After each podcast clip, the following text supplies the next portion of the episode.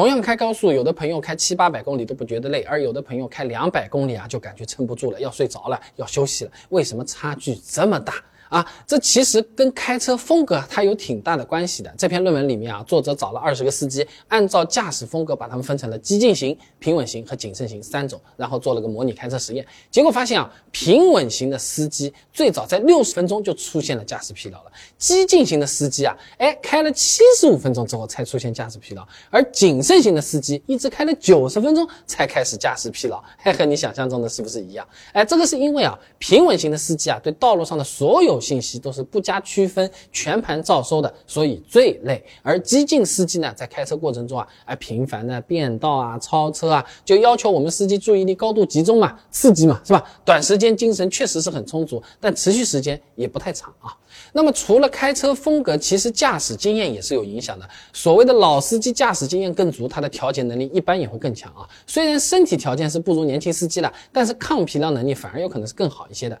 哎，这篇论文里面做过调查啊，驾龄小于两年的司机呢，大部分在五小时之前就感觉到疲劳了啊。而驾龄大于八年的老司机呢，有接近四成都是在五小时之后才感觉到驾驶疲劳的啊。那说人话就是开车本身就是一个很看熟练的技能，你熟练度越高。开起来就是越轻松，而且老司机本身应对驾驶疲劳也都比较熟练了啊。这里要注意，不要疲劳驾驶中途要休息。刚才只是理论上讨论啊。以前我视频里也讲到过的啊，一些资深的长途司机啊，开了一整天车之后，生理上的确是有疲劳，但主观心理上他是没有感觉到疲劳的啊。那前面讲的都是司机的问题，但实际开的高速不一样也会有差别啊。找到篇论文里面他这么讲啊，这驾驶疲劳的形成其实是与周围环境对驾驶员的视觉影响成正相关的。道路环境越单调，视觉刺激越小，就越容易产生驾驶疲劳。简单的例子啊，大西北草原上的高速道路两边的植被比较少，本身路又比较直，加上车流量也很小，